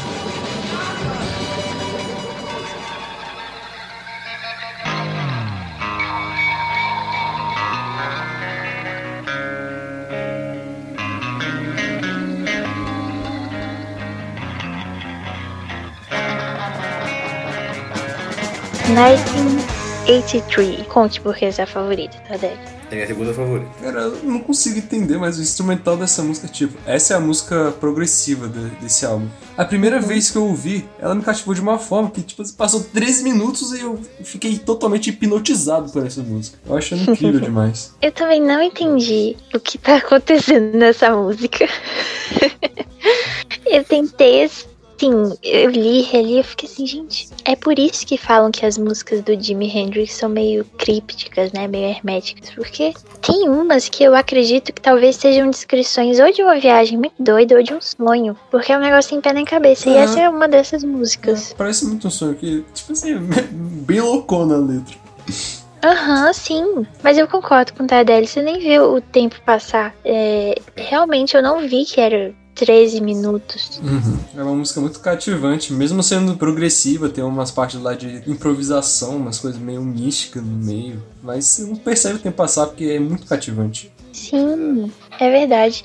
É que nem a gente falou antes, não, não te cobra muito. Uhum. Não é uma coisa que fica pedante. É uma coisa que vai naturalmente. É um progressivo longo e fácil de ouvir. Exatamente. Olha aí. É, esse álbum, né, por ele ser, só como- é, por ele ser bem, é bem mais longo que os outros, né, tem mais tem uma hora e 15 de duração, acho. Não só essa, mas como a própria Voodoo Child, né, que é a música mais famosa do álbum, tem 15 minutos de duração. E, mas você, esse, é, é, é, músicas de rock progressivo geralmente tem essa duração, são muito compridas, né, mas quando a música é cativante, que nem essa, você nem percebe, assim, você tipo, escuta de boa, assim, fica, "Ai, acaba logo, tipo, fica- Uhum.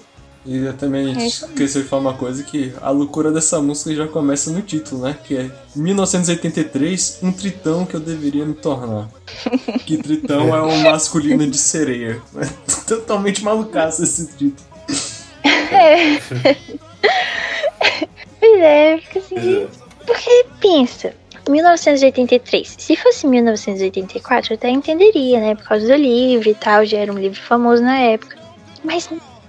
E o que, que tem a ver sereias e tritões com isso? Muito doido. É, e, e no final ele chega a falar de Atlantis, é, que Atlantis está toda alegre, que tem os jogos de Netuno. Hum. Mas sabe, É, cara. Deve, deve ter sido um sonho maluco que ele teve. É a explicação. é, parece muito mais uma série de, imag de imagens que ele joga pro- pra pessoa que tá ouvindo a música imaginar, sabe? Como se estivesse cantando um sonho, sei lá. é o que eu consigo interpretar da música. Porque eu não consigo Hum. ver uma coisa coesa, tipo, começo, meio e fim. Talvez Mas divertido e bem bonito. Talvez nem ele saiba.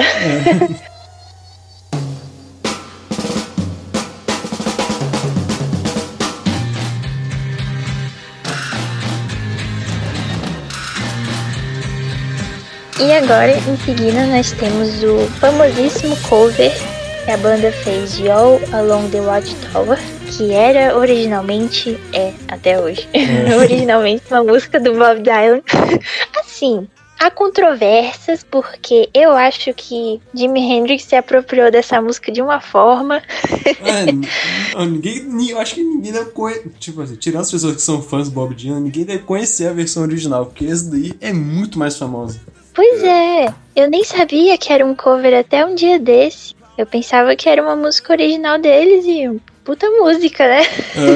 É, Eu acho incrível a capacidade que ele teve de remoldar, é, reestruturar a música e assim, dar uma identidade mesmo. Porque você escuta a versão do Bob Dylan, fica uma coisa meio insossa, sabe? Meio. meio Bob Dylan. É, eu ia dizer isso, mas eu pensei, vai ser ofensivo, melhor não. É, é. Mas é isso mesmo.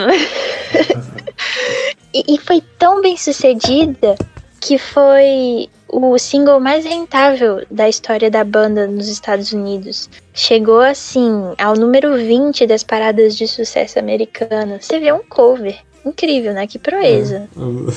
O Guns N' Roses fizeram a mesma coisa contra a música do Bob Dylan, então é normal. É, acontece. Não é ideal, mas Não é ideal, mas Acontece. Ai, ai. O próprio Bob Dylan veio assim que quando ele escutou pela primeira vez ele ficou impactado do tipo, caramba, a criatividade desse cara, o talento dele. Uhum. Então assim, É aquele solo no início É combi- uma super combinou com a introdução. sim. E acabou assim intensificando a narrativa. Tem toda, eu tava vendo que a, a letra que foi composta, ela é inspirada num versículo de Isaías que fala sobre essa tal Watchtower. Então, Uhum. É, é como se fosse revisitando esse conto bíblico e tal. Achei bem legal.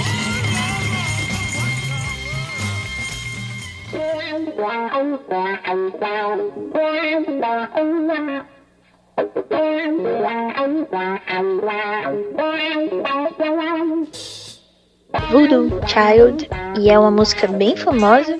Acho que uma das mais famosas. É uma das mais famosas do Jimmy e é com certeza a mais famosa do álbum. Ela tem um riff mais Sim. famoso desse álbum, com certeza. Sim, sim. É uma música muito famosa no repertório do Jimmy. É, assim, a- eu acho que ela chega próximo de Little Wing, por exemplo. Sem falar que ela tem uma mensagem que foi muito usada de forma política, né? Tanto é que em determinado momento da carreira, o Hendrix passou a introduzir essa música nos shows e tal, como o hino nacional das Panteras Negras.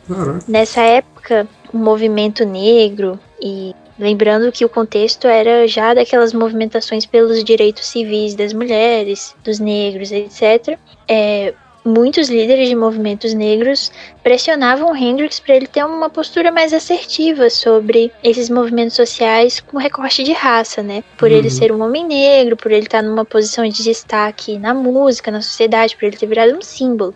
E aí, em resposta a isso, ele, ele falava: Olha só, esse aqui é o hino nacional das Panteras Negras. É, faz muito sentido, né? Ele fala, eu sou, Faz. eu sou uma criança voodoo e voodoo é uma religião africana. Sim, exatamente. E não só, não só africana, como muito marginalizada por isso nos Estados Unidos, principalmente naquela região da Louisiana. Uhum. onde tinha muita migração das pessoas que vieram com essa crença e que foram é, super recebidas com preconceito por Uhum. causa dela, né? Até o pica-pau, Ainda né? mais- Fala com aquela famosa frase: Voodoo é pra Jacu. Tá vendo? Pica-pau também é cultura. ah, muito bom. Mas aí nessa música, ele vai trazer não só essa essa herança da cultura afro-americana, como também a própria influência do blues, só que de uma forma mais psicodélica. E isso é genial. Ele consegue pegar uma coisa da raiz dele, da formação como músico, da infância, é, do lugar onde ele cresceu, e consegue dar uma nova roupagem de acordo com o que estava em voga musicalmente na época Uhum. que era essa pegada mais psicodélica. Hum. E ele soma isso a uma performance, tanto vocal quanto nos shows, é, mais visual mesmo, como se ele fosse um sacerdote mesmo do voodoo, dessa crença, e como se ele fosse. Algumas pessoas até se perguntavam se ele era iniciado nessa religião, porque ele trazia muito essa coisa da mística. Não só na forma de cantar, na forma de exaltar I am a voodoo child, mas também no ritual do show, como a gente já falou anteriormente, aquela coisa de destruir a guitarra e daquela destruição criar uma cena quase que mítica, né? Como se ele estivesse oferecendo aquilo a alguma entidade. E aí as velhinhas puritanas ficavam loucas. Meu Deus! Ele é satanista! E essa também Sempre não é. Essa, primeira, essa não é a primeira música que ele fala de Voodoo. Também tem outra, que é a Voodoo Child. Também é desse mesmo álbum, né? Voodoo Child. É, nesse mesmo álbum. Vem É. antes dessa. Essa é como se fosse uma reprise com algumas alterações. E um pouco menor. Você sabe o que que é Child? Não é Chile, né? Não é Chile. Eu não sei. É, no começo, quando eu descobri essa música, eu, eu, eu achava que era Chile mesmo, mas depois eu falei, não. É, tipo, eu pensei também. Não, não é possível. Vai- Fica a dúvida aí. Roberto Lozado, mande pra nós o que é Child. Ah, eu pesquisei e aí, segundo a Wikipédia, a grafia child com L no final é como se fosse uma aproximação fonética de child, sem o D, como se fosse em algum tipo Uhum. de dialeto, sabe? Interessante. um sotaque. Faz sentido. Menção honrosa para o vídeo de Ao vivo no Maui. É. Ao vivo no Maui, em 1970, teve uma versão ao vivo dessa música, Voodoo Child.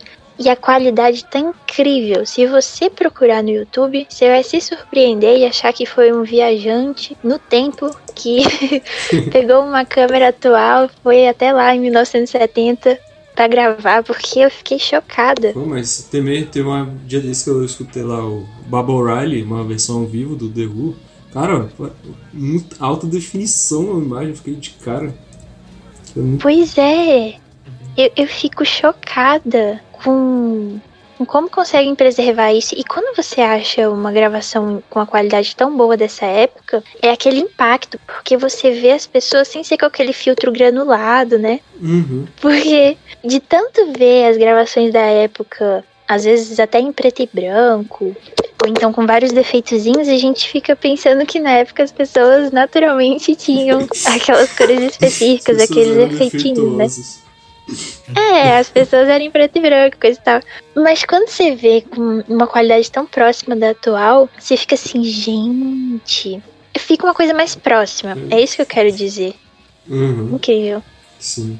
Mas voltando pra mítica da música, é, tem uma passagem que eu acho que resume muito bem do que se trata essa. O Joe Sartriani falou que é um dos maiores, uma das maiores composições de guitarra elétrica que já foram gravadas na história da humanidade. E assim, essa música inteiro poderia ser considerado o santo graal da expressão e da técnica de como tocar guitarra.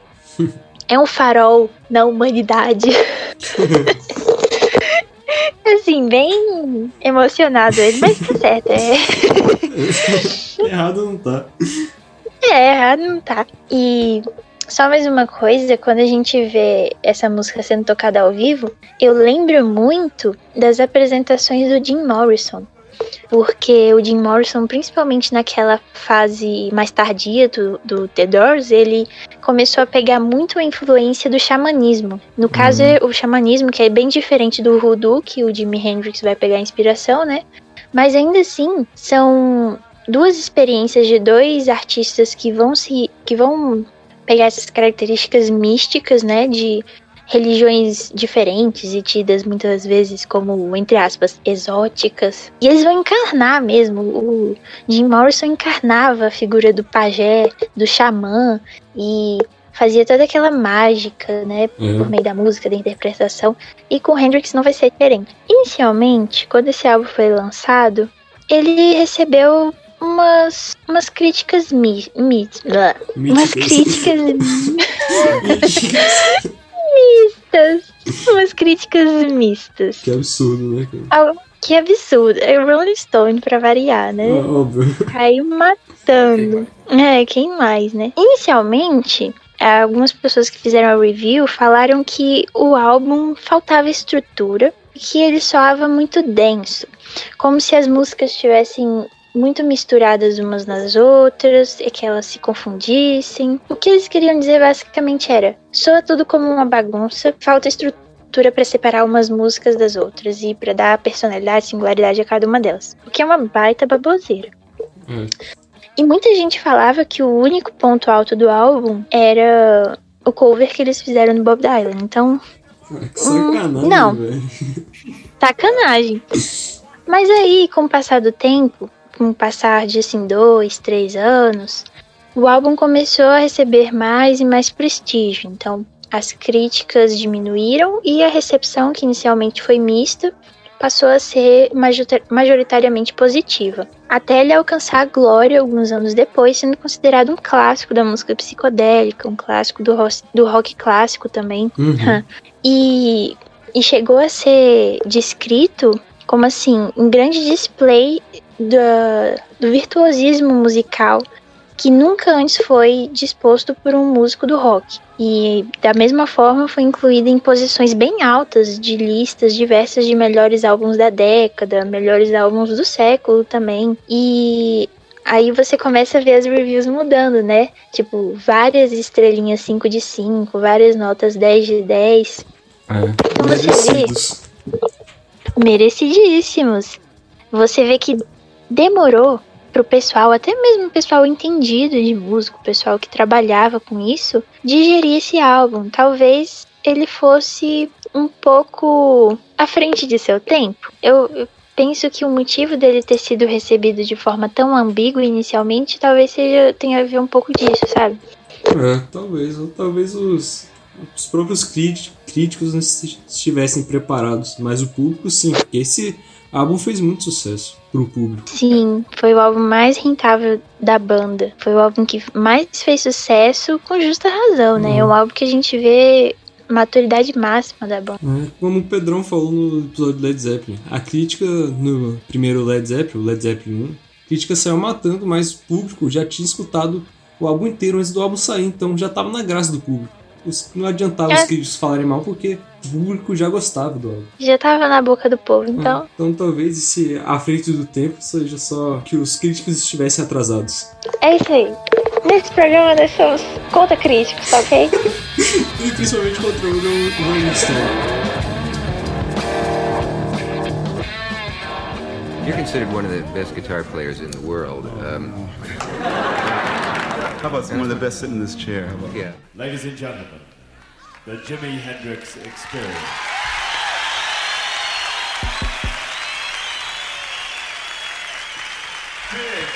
Big, we'd like to get something straight. We um we got tired of experiencing every once in a while. We was blowing our minds too much. So we decided to change the whole thing around and uh, call it Gypsy Sun and Rainbows. For short, it's nothing but a band of gypsies.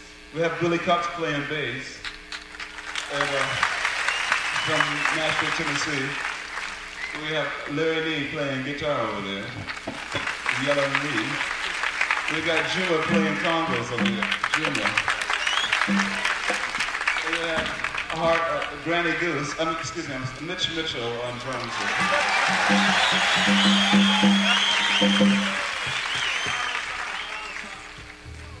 And then we got Jerry Velez on congos too.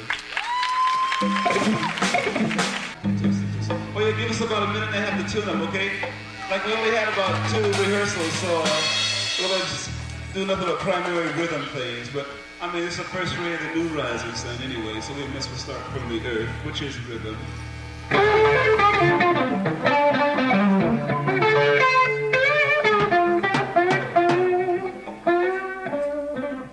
No verão de 69, famosíssimo verão de 69, na turnê do Alex de Ladyland, as tensões da banda começaram a crescer cada vez mais. O Reading, que é o baixista, estava muito insatisfeito com a sua participação na banda, afinal ele era um guitarrista e estava tocando no baixo para estar na banda com o Jimi Hendrix. E o Jimmy estava cada vez se afundando mais nas drogas.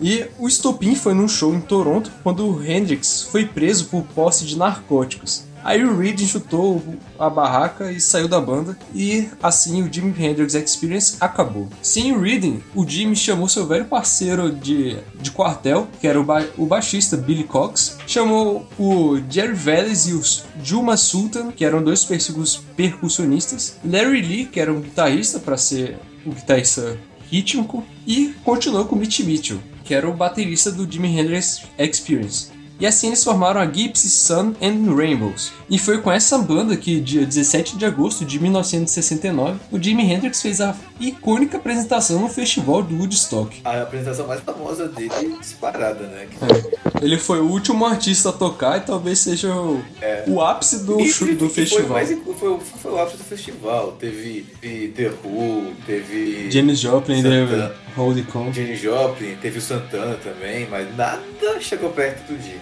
Nada, ele foi o último, ele ficou. E o show dele durou, sei lá, umas 4 horas. É, foi até amanhecer. É, ele começou tipo de madrugada e foi até o sol, quando o sol tava nascendo, ele tava lá. É, foi, foi, eu, foi, foi, quase 5 horas de show, se eu não me engano. E teve aquela icônica lá que ele fez aquela crítica à guerra, né? É, a, a versão do. que ele fez do Star Spangled Banner, que é o hino dos Estados Unidos. Que ele tocou o hino americano, mas incorporou reprodução de sons de guerra no, quando, é, na guitarra. De bomba, de avião. É, de metralhadoras. Aqui, tá fazendo uma lembrança aqui que o Pedro passou pra gente naquele dia, né? Saudades pela é. aula. É.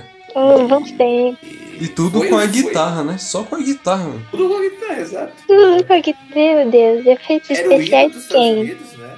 na, na guitarra e, e, e, no meio ele fazia essas, essas, esses sons. É sinistro, assim. É, é genial, é assombroso quase, né? Como é que o cara consegue fazer aquilo com a guitarra? É. E depois, quando eu questionado sobre por que, que ele fez aquilo com o hino dos Estados Unidos, que absurdo, ele disse assim: Eu sou americano, então eu toquei o hino. que é, né? Uma, uma ótima resposta, curta e grossa. Exatamente. Tipo, eu sou americano, toquei. E é De isso. certa forma ele não mentiu, né? É. É. Mas é icônico. E eu tava vendo que quando eles terminaram esse show do Woodstock, eles estavam virados a nada mais, nada menos que três dias. Três dias sem dormir. Você já pensou? Caraca. É, o Woodstock foi basicamente drogas. É, isso. E, e, e, e, e, aquilo que vocês também sabem que é, não preciso falar. Mas... É o lema do rock and roll, né? É, exato. Zegzu, drogas e rock and roll. Zegzu, drogas e rock and roll. É, foi, foi o lema do festival. É nego- Não, não foi o lema do festival, cara.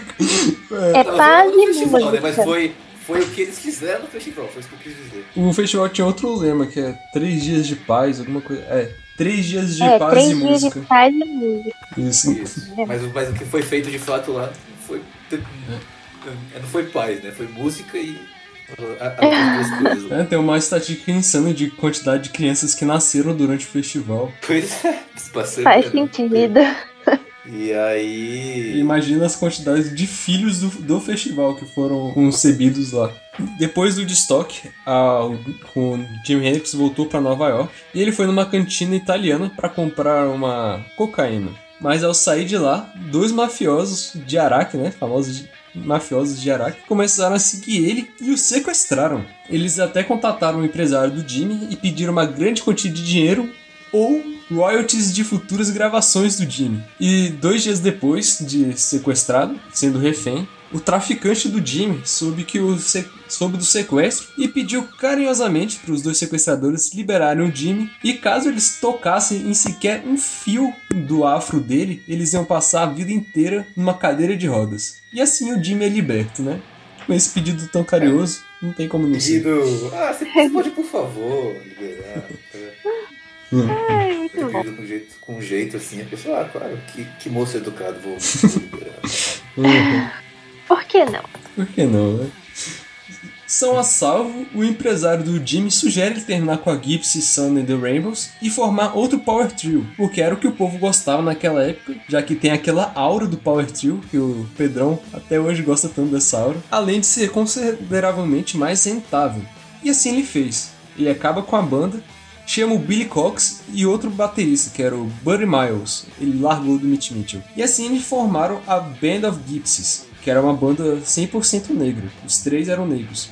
Primeira banda que era assim no Jim. E apesar de estar escutando o empresário, o Jimmy estava muito infeliz nessa banda, sentindo que sua criatividade estava sendo suprimida em detrimento da rentabilidade das músicas. Tanto que um show no Madison Square Garden, em janeiro de 1970, depois de só tocar duas músicas, ele parou de tocar, sentou no chão, o Buddy, Buddy Miles tentou convencer ele a continuar o show, mas ele desplugou a guitarra e saiu do show. Tipo assim, foda-se, não vou continuar. E depois desse, desse show, né, entre aspas, de duas músicas, a banda acaba. Ou seja, apesar do cada vez os álbuns estarem mais fodas, ele tava ficando meio malucaço, que nem o Sid Barrett estava naquela época do Pink Floyd. Então, infelizmente, daqui pra frente é só ladeira abaixo. Lamentável. Depois do fim da Band of Gypsies, o Hendrix se juntou de no- novamente com Mitch Mitchell e com Noel Redding, que era a formação do Jimi Hendrix Experience, para fazer umas jams, mas nenhuma música desses encontros saiu. Pelo menos não na época, mas saíram mais tarde em álbuns póstumos. que Se você for ver aí no Spotify, tem um monte de álbum póstumo. Ne- quase nenhum é bom, sinceramente, porque são músicas músicas cruas, né? São tipo demos, são músicas não É. completas. E nessa época ele descobriu que uma ex-namorada dele se casou. Então, numa tentativa de reconquistá-la, ele viajou até Londres para pedir que ela se separasse do marido e voltasse para ele. Que ele tinha mudado dos maus hábitos e das más influências, que ele tinha parado de usar drogas, mas tudo balela. E isso tudo foi em vão e ela disse não, Jimmy. E foi nesse momento que ele percebeu que é que ela era o amor da vida dele, que ele tinha perdido ela para sempre, e ele fica bem triste por causa disso. E fica lá na Europa mungando, fazendo nada, só em depressão. Mas apesar disso, desse, desse percalço amoroso, a Jimi Hendrix Experience foi feita de novo, mas dessa vez com Billy Cox no lugar do Redding. Eles até participaram de um festival importante nessa época, que era o Isle of Wight Festival, em agosto de 1970, mas um tempo depois, no dia 17 de setembro de 1970, o Jimmy e a sua namorada na época, a Mônica, fizeram farra durante a noite inteira. Usaram drogas até não conseguirem mais e tudo que se há direito numa noite dessas, se sabe, né? Aham. Mas na manhã do dia 18, a Mônica encontra o Jimmy desacordado e ela não consegue acordar ele, mas ela percebeu que ele ainda estava vivo, porque estava sentindo o coração dele bater. Então ela entra em desespero, mas antes de chamar a ambulância, ela faz uma limpa geral no quarto para se livrar de qualquer evidência de drogas no recinto. Mas infelizmente essa demora para limpar o quarto custou a vida do Jimmy. Ao ser socorrido, ele não resistiu e chegou morto no hospital, vítima de as- asfixiamento pelo próprio vômito.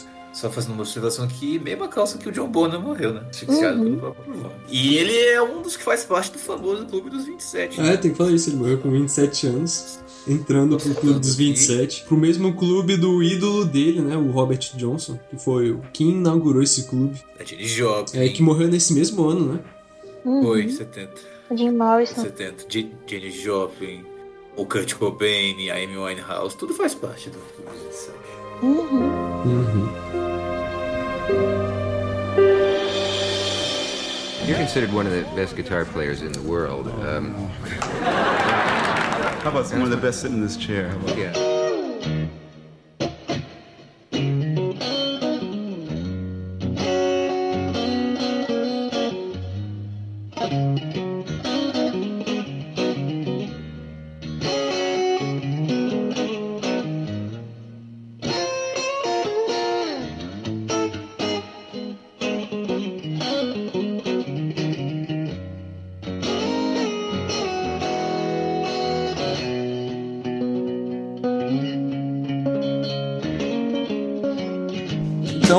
Finalizar essa biografia, vamos falar do legado do Jimi Hendrix. Cara, falar do legado do Jimi Hendrix é meio que né, chovendo molhado, né? É como dizem. Porque é. Ele meio que. É, talvez ele seja o guitarrista mais revolucionário da década de 60, né? mais influente da história. Hum, não sei, Da cara. história, talvez. Talvez. Jimmy Page, eu sei. E- e- influente talvez não, mas revolucionário pode ser, porque, porque ele fez coisas que muita gente. Ele fez coisas que é, muita gente nem sabia que era possível. É, o som mais pesado, ele criou o pedal de distorção. É, exato, exato. Tô nem falando do, dessas coisas, desses shows dele de tocar com a boca e atrás da cabeça. Não, não tô nem falando disso não. Isso aí é mais uma, uma showman, a parte mais showman dele, né, vamos dizer assim. Mas de fazer coisas, mas de, de revolucionar o instrumento mesmo, de fazer coisas que com a guitarra que não se sabia, que muita gente nem sabia que era possível, né? Sim, sim. Vídeo Woodstock, o que, que ele conseguiu fazer. É, E não só isso também, como nos álbuns ele conseguiu fomentar vários gêneros que iam se desenvolver a partir da contribuição dele, como a própria, o próprio toque que ele dava assim no progressivo, no heavy metal também ele deu contribuições daquela guitarra mais pesada, que hum, depois vai ser trabalhado nos anos 70 e exato. Vale lembrar que tudo que ele produziu foi antes de 1970. Assim, é muito bizarro para pensar nisso. É, o último álbum é de 69. É, o cara, assim, entre 67 e 69, é, remodelou completamente a cena de Londres, a cena de Nova York, da Europa, dos Estados Unidos. Assim, É, assim, numa carreira super curta, o cara já fez esse estrondo todo. Imagina se ele não Sim. tivesse morrido, né? eu fico pensando muito nisso, que o último álbum dele é o melhor, o mais vendido e o melhor conceituado. E fico assim, poxa, É. o que ele poderia ter produzido, né, se não fosse essa morte tão trágica?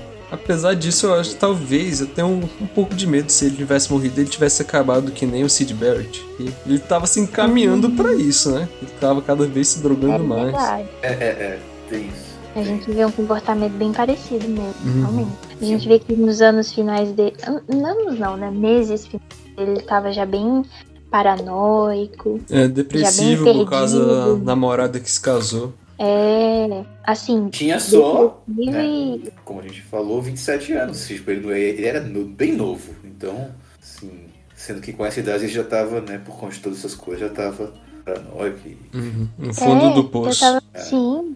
Eu tava vendo uma entrevista dele no. Como é o nome daquele entrevistador super famoso? No Dick Cavett. Ah, Ah, ah, Dick Cavett, sim. Sim. Cavett é um antigo, né? sim. Ele, é, ele entrevistou, assim, vários artistas influentes Vários, dela. né? Eu já, eu- eu já vi uma entrevista dele com o John. O ABBA. É, o ABBA, o John Lennon, É, é, a com- Joplin, o George Harrison. Assim, é incrível a quantidade de lendas que esse cara recebeu no, no auditório dele. É. assim, Ele também recebeu o Forrest Gump. olha só, que legal. É, só que- Não sabia dele. Ele faz a entrevista Divertido. junto com o, o John Lennon. Ah, Ah, sim. e ele tava entrevistando o Jimi Hendrix. Eu não lembro exatamente o se era 68 ou 69. Mas só sei que, assim, é, dá pra você perceber que Jimmy se expressa muito bem, que ele era um cara extremamente culto. Ele de vez em quando lança umas pérolas, sabe? Quando ele fala sobre política, sobre o papel da música. Uhum. Só que ao mesmo tempo dá pra você pe- perceber um pesar muito grande nele também. Tanto é que a impressão que eu fiquei foi assim, gente, essa pessoa só tem 20 e poucos anos, 20 e tantos anos? É, as Ele coisas devia ter uns aconteceram 25, muito cedo 26. na vida dele. É. É. Sim, é- a impressão que você tem assim do porte, da maneira dele se comportar, é uma pessoa de 30 e pouco já, sabe? Uma Uhum. pessoa mais macerada pela vida mesmo. Ele não parecia assim um jovem. Assim, ele devia ter uns 25, 26 anos. Cara, a postura que ele assumia diante da vida que ele levou e a postura que a vida cobrou dele desde muito cedo, aquele aspecto mais biográfico dele com a família dele, a própria forma de como ele lidava com as coisas da vida mais pra frente também, com o álcool. Uhum. Você fica assim, uma pessoa que viveu muito em pouco É. Teve uma vida intensa. É aquela frase, né? Prefiro viver 10 anos intensamente do que 100 anos lixosamente. Foi exatamente isso que o Kurt Cobain falou na carta de suicídio dele. Eu prefiro queimar rápido do que ir me apagando aos poucos.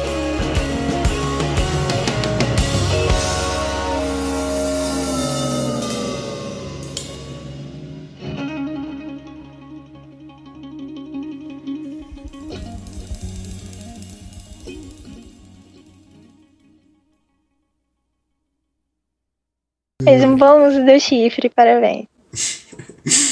É, né? É, chifre assim, né? Meio chifre, que ele namorava ela, mas ela namorava ele, né? Ele que entendeu as coisas erradas. A culpa não é dela.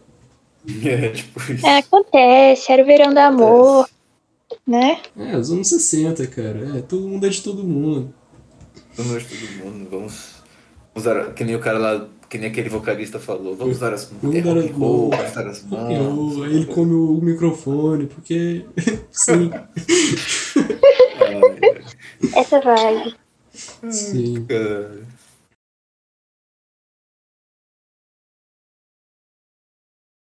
Ele era um guitarrista que é, virou baixista por necessidade, né? Mas É, pra tocar Coitado. com... tem né, Não. o baixo. Mano, se eu fosse guitarrista, eu viraria baixista pra tocar com Jimi Hendrix. Eu nem pensaria duas eu vezes. viraria até.